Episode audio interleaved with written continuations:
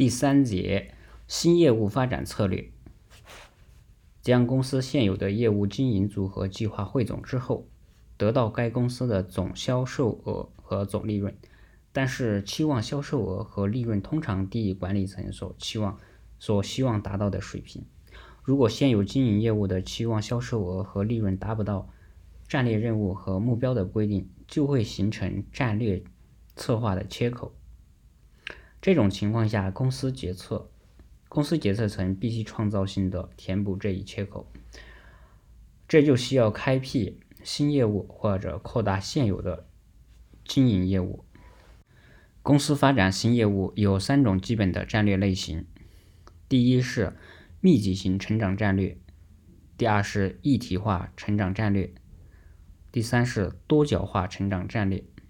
密集型成长战略是指公司在原有生产领域内充分利用产品和市场方面的潜力，寻找改进现有业务和未来发展机会的战略。安索夫的产品。产品市场矩阵根据产品和市场的情况给出了四种战略，分别是市场渗透战略、市场开发战略、产品开发战略和多角化成长战略。其中的前三种战略即属于密集型成长战略。一、市场渗透战略。市场渗透战略是指公司通过各种方向和途径。在现有市场上增加现有产品或服务的销量，以提高市场份额。在现有市场上扩大现有产品的销售量，主要取决于两个因素：即时即使用两者的数量和使用频率。用公式表示为：销售量等于产品使用者的数量乘以各使用者的使用频率。从这两个因素出发，市场渗透战略可以分为以下三个方面考虑：一、扩大使用者的数量。首先，一是增起非使用者，公司要努做出努力，把原本不使用公司的产品的人转化为使用者。例如，爱爱面子的心理，使得本无力承担高档手表消费的人成为使用者。第二是增其潜在客户。潜在客户虽然目前没有购买产品，但他们对公司产品的兴趣有可能被被激发。例如，强生公司的婴儿柔柔嫩护肤霜、护肤露本来是给婴儿使用的，现在又成功的推销给了成年人。正所谓的“宝宝用好，你也你用也好”。第三是争取竞争对手的顾客。公司通过对产品和服务差异化的宣传，可以使得。在竞争对手那里没有得到足够的顾客转向自己的产品，例如曾经的小灵通以较低的价格和单向收费吸引了中国移动和中国联通的大客户大量顾客。第二，增加使用者的使用频率。一、增加使用次数。公司可以通过努力使顾客频繁的使用本公司的产品，以增加使用者的次数。冬天喝。冬天喝热露，夏天喝冰露露，想怎么喝就怎么喝，其出发点便已在此。第二是增加使用量，公司应该努力使顾客在每次使用该产品时都增加使用量。例如，洗发水的销售商向顾客宣传时，每次洗发时洗两次比洗一次的效果更佳。第三是发现产品新用途。公司应努力发现产品的新用途，劝说人们更多的去使用。例如，雪碧除了可以作为一种饮料之外，还可以作为红酒的搭配饮料出售。下面三进行产品改进，公司还应该改进产品的特点、特性，以此吸引更多的顾客，增加其销售量。常用的方法有：一、质量改进。公司可以增加产品的功能特性，比如耐用性、可靠性等。这些方法通常可以说可以压压倒竞争对手。第二，特色改进，主要是增加产品的特色，比如尺寸、重量、材料等，使之具有更多的功能、更高的安全性和更多的便利性。新特色为顾客提供了更多的选择，能给公司带来免费的公众宣传，例如。开罐头的工具改进了之后，改进之后增加了动力装置，呃，既方便又安全。三是样式改进，目的是增加对产品的美学诉求，比如定期引进新型车型就是一种样式的改进，可以不断吸引顾客。当然，市场渗透战略仅仅从以上几个方面着手并不够，还需要在其他方面做出努力，如价格、渠道促销、广告等。总之，市场渗透战略是在对现有产品进行较小改进的基础上，从现有市场上赢得更多的顾客。因此，其在市场成长战略中是风险最小的战略。当市场处于成长期时，该战略可能会增加公司的利润。但当市场趋于成熟时，公司面临更加激烈的竞争，市场竞争有限的市场规模就成为实施这一战略的最大制约。第二是市场开发战略。市场开发战略是指公司用现有的产品去开辟新市场的一种战略。当现有产品无法在现有市场上进一步渗透时，公司就要考虑开辟新市场。以此为现有产品寻找出新的出路。这里的新市场有两层含有两两层含义：一是指尚未购买本公司产品的潜在客顾客，比如某个复印机厂商一直向公司销售产品，现在打算进入家庭或个人市场；二是指新的地地理区域，比如中国国内的彩电市场已接近饱和，许多公司便转向了国际市场。实际这种战略可以扩大销售区域，由地区扩扩到全国，由国内扩到国外，由一个地区或国家扩到多个地区和国家，从而促进销售额的增加。同时，还可以增加目标市场，进入新的细分市场，这也是一种有效的市场开发方法。实行市场开发战略有三种方法：第一是寻找尚未购买本公司产品的潜在顾客。例如，手机是成年人购买，但随着手机的逐渐普及，现在正逐渐进入中小学生市场，该市场成为潜在的手机购买群。第二是进行市场开发，进行市场开发是指将公司现有产品打入其他啊相关市场，从而扩大产品的销售量。比如，彩色电视机在城市逐渐普及。公司可以逐渐将其销往偏远的农村或者不发达的地区，以扩大销量。第三是，在当地或国外增加新的销售渠道，比如葡萄酒，原来只有通，只有先通过中间商，然后才能打到顾客的手中。现在为了扩大销量，有的葡萄酒厂商自己开直直销店，产品可以直接给客户卖给客户。与市场渗透战略相比，市场开发战略的风险要大一些，因此管理者应该拓展视拓宽视野，重新确定营销组合。需要注意的是，该战略不能降低因技术落后或者客户减少而导致的风险，因而仍然是一个短期的战略。第三是产品开发战略。产品开发战略是指开发出若干潜在利益的新产品，以扩大产品在现有市场上的销售销售量的一种战略。产品开发战略有两种方法：一是利用公司现有的技术来开发新产品；二是在现有产品的基础上，通过增加花色、品种、规格、型号等，开发出满足顾客需求的新产品。由于市场是有是公司不可控制的因素，产品开发是公司通过努力可以控制的因素。因此，从从某种意义上来说，产品开发战略是公司发展的核心战略。采用这种战略的前提条件是，公司自身要透彻地了解其现有的顾客，能够提供满足顾客需求的其他产品。尽管产品开发战略具备一定的创新开拓性。可以鼓励公司积极从事新的探索，提高公司对新技术的适应能力。但实际上，但实行这种战略，公司的潜在潜力仅仅用来在原有市场的顾客人群中寻找新的发展机会，可能会产生较大的成本机会，因为其他的市场，尤其是正在成长的新市场，可能会比现有的市场更具有发展潜力。下面一个知识点是一体化成长战略。一体化成长战略是指向企业外延、外部延伸和发展，根据物资流动的方向，与其他公司联合，使自身不断向深度和广度发展的战略。当公司处于的行业很有发展前景，或公司实行一体化成长战略能大幅度提高高效时，往往采用采用一体化战略。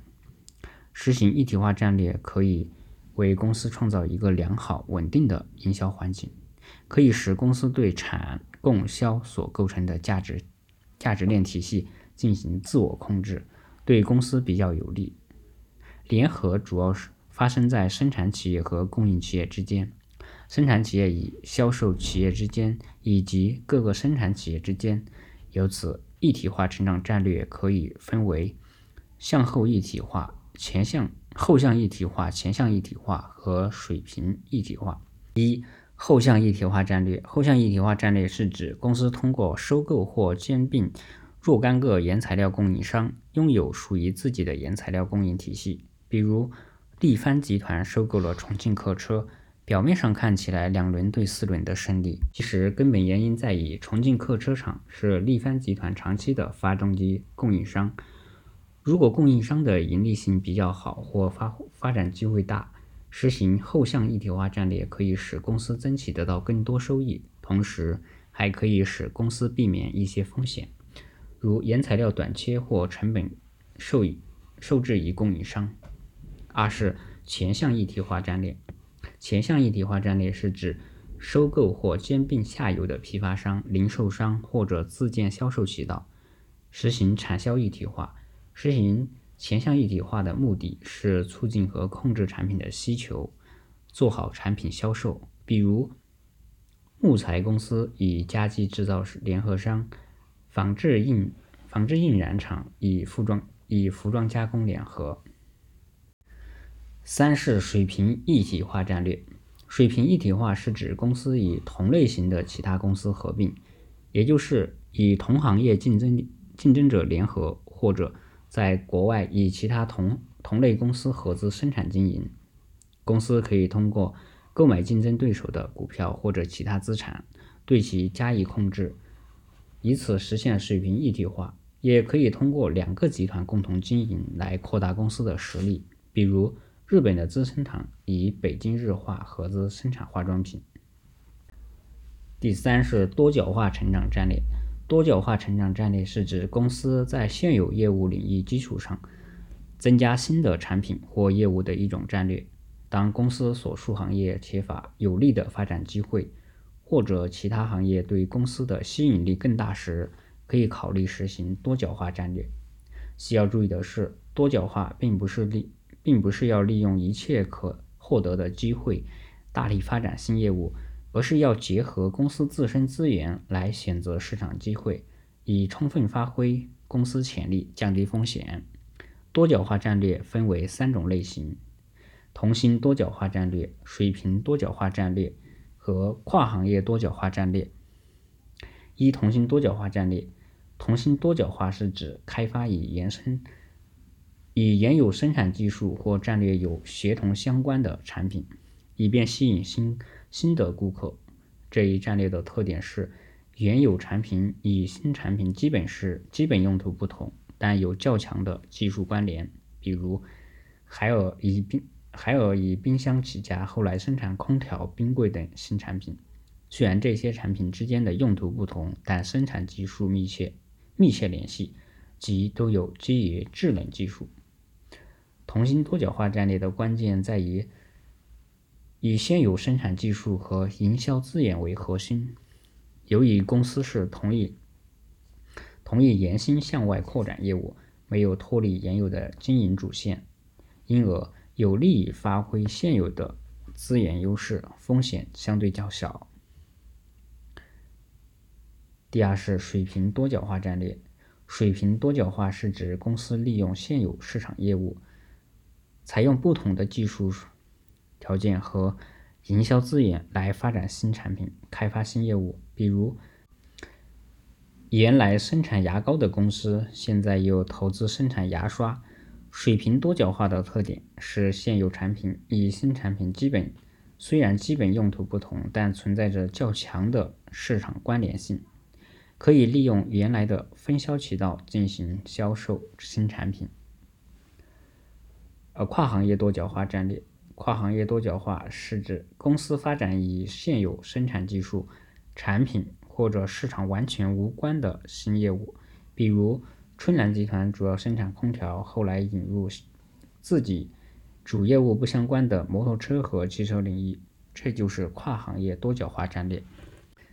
目前，跨行业多角化已经越来越普遍，国际上很多大型跨国公司都采用了这种发展战略。实行跨行业多角化战略，不仅可以扩大公司的生产经营战略，有效分散风险。还可以帮助公司在复杂多变的市场上提高应变能力，但是由于公司进入了一个新全新的领域，缺乏管理经验和营销资本，风险也更大。相对于目前两种多角化战略，跨行业多角化战略难度更大。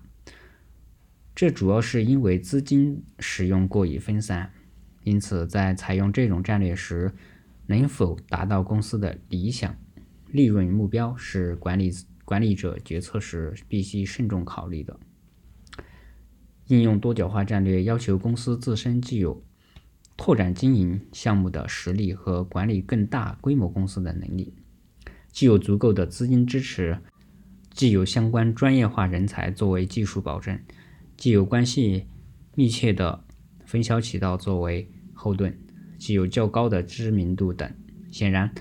并不是所有具备一定规模规模的公司都有上述优势，因此，若公司条件不成熟，不可盲目追求多角化，而应该稳打稳稳扎稳打。即使公司具备足够的实力和条件，也需要经过认真的分析，权衡利弊，不可盲目追求经营范围的全面和经营规模的宏大。好，下面第四章本章小结。市场营销策划是指为实现一定的营销目标，在对企业的经营现状给予准确分析，并有效应用企业资源的基础上，对一定时期内的企业营销活动的方针、战略、实施方案以具体策略的预先设计和控制。市场营销策划的最终成效取决于两个前提条件：第一是。要确定合适的营销目标。第二是，要充分研究企业的营销现状。市场营销策划具有可行性、创造性、易知性、效益性和全变性等特性很特征。市场营销策划有两种分类标准。按照策划的组织层次分类，可以分为公司策划、部门策划、业务单位策划和产品策划。按照策划的分类，按照策划的内容分类，可以分为市场营销战略策划和市场营销战术策划。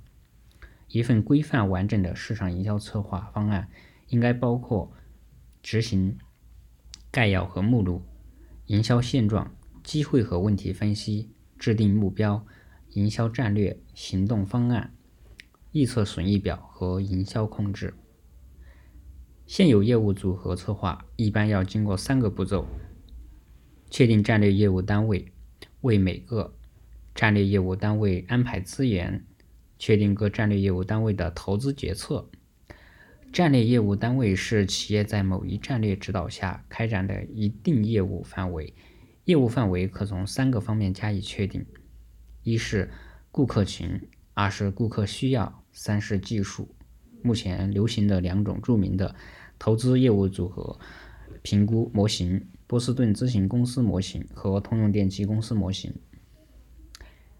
企业发展新业务的战略有三种类型：密集型成长战略、一体化成长战略、多角化成长战略。密集型成长战略是指公司在原有生产领域生产领域内充分利用产品和市场方面的潜力。寻找改进现有业务和未来发展机会的战略，可供选择的密集型成长战略有三种，即市场渗透、市场开发战略和产品开发战略。一体化成长战略是指企业外部延伸和发展，根据物资流动的方向，与其他公司联合，使自身不断向深度和广度发展的战略。这种战略包括三种类型：后向一体化战略、后向一体化、前向一体化、水平一体化。多角化成长战略是指公司在现有业务领域的基础上增加新的产品或业务的一种战略。这种战略包括三种类型：同心。多角化、水平多角化和跨行业多角化。好，第四章就结束了。